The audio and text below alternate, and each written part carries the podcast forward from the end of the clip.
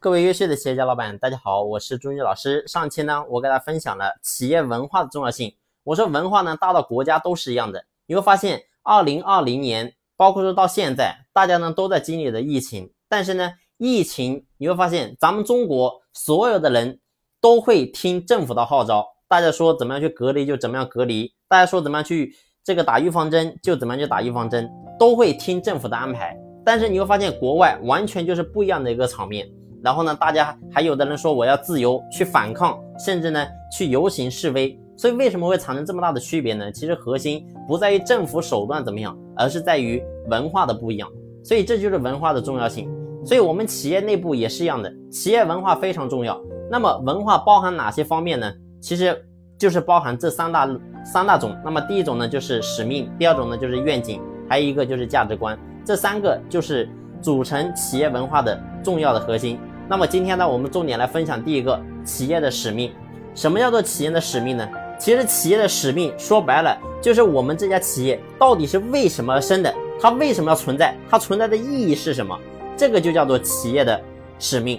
所以呢，企业使命如果说你确定好之后，你会发现是能够给到所有的员工、所有的团队的成员，然后有一股这个动力的一个加持的。所以呢，马斯洛。在这个他的书里面，他曾经写到，他说所有的人都有五大需求，那么所有的需求呢是分为这几类，那么第一层呢叫做生理需求，第二层呢叫安全需求，第三层呢叫社交需求，第四层呢叫尊重需求，第五层呢叫自我实现的需求。所以呢，人的追求其实最高的阶段就是叫做自我实现的需求。什么叫做自我实现？就是我这个人存在，我到底能够有什么意义？能够让这个世界能够产生什么样的不一样的东西？这个才是所有人最终想得到的东西。所以，我们今天看得到，你比如说像阿里巴巴，它的使命是什么？它的使命就是一句话：让天下没有难做的生意。所以你会发现，正是因为定下了一个这么简单几个字组成的一个使命，让阿里巴巴所有的员工。都为之感到自豪，为什么？因为我做的所有事情都是为这句话而来的，就是让所有的人、所有的企业、所有的老板能够因为有阿里巴巴的存在，让他做生意能够变得更加的便捷、更加的方便。所以呢，所有的员工他才会心里有这个劲去把这个公司做好。所以这就是企业使命的重要性。所以拉回来讲，我们今天也一样的，要回到我们的企业，你要去思考你的企业使命是什么。但是你会发现，我们很多，特别是中小微企业，很多老板。其实我们一开始搞这个公司，你根本没有想过什么使命，你只是想着说，哎，我好像自己去当老板能够多赚点钱。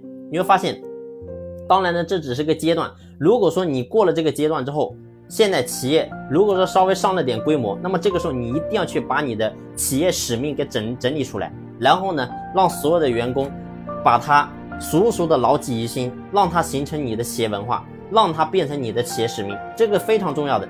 因为人一旦有使命，跟没有使命完全就是不一样的。所有的人一开始一定是为钱而来，但是呢，最后他一定要上升到精神层面。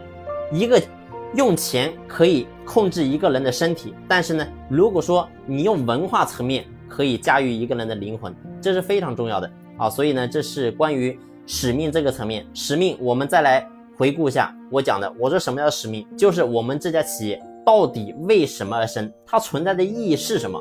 啊，这个就是我们企业使命的核心，就是这么这么一个意思啊！大家好好去了解。然后呢，呃，关于这个企业使命，如果说你在企业内部你不知道怎么样去设，那么这个呢，你或者说你在这个点你还没有弄通的话，你可以随时联系我。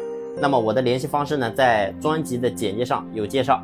好了，这一期的分享呢就分享到这里，感谢你的用心聆听。谢谢。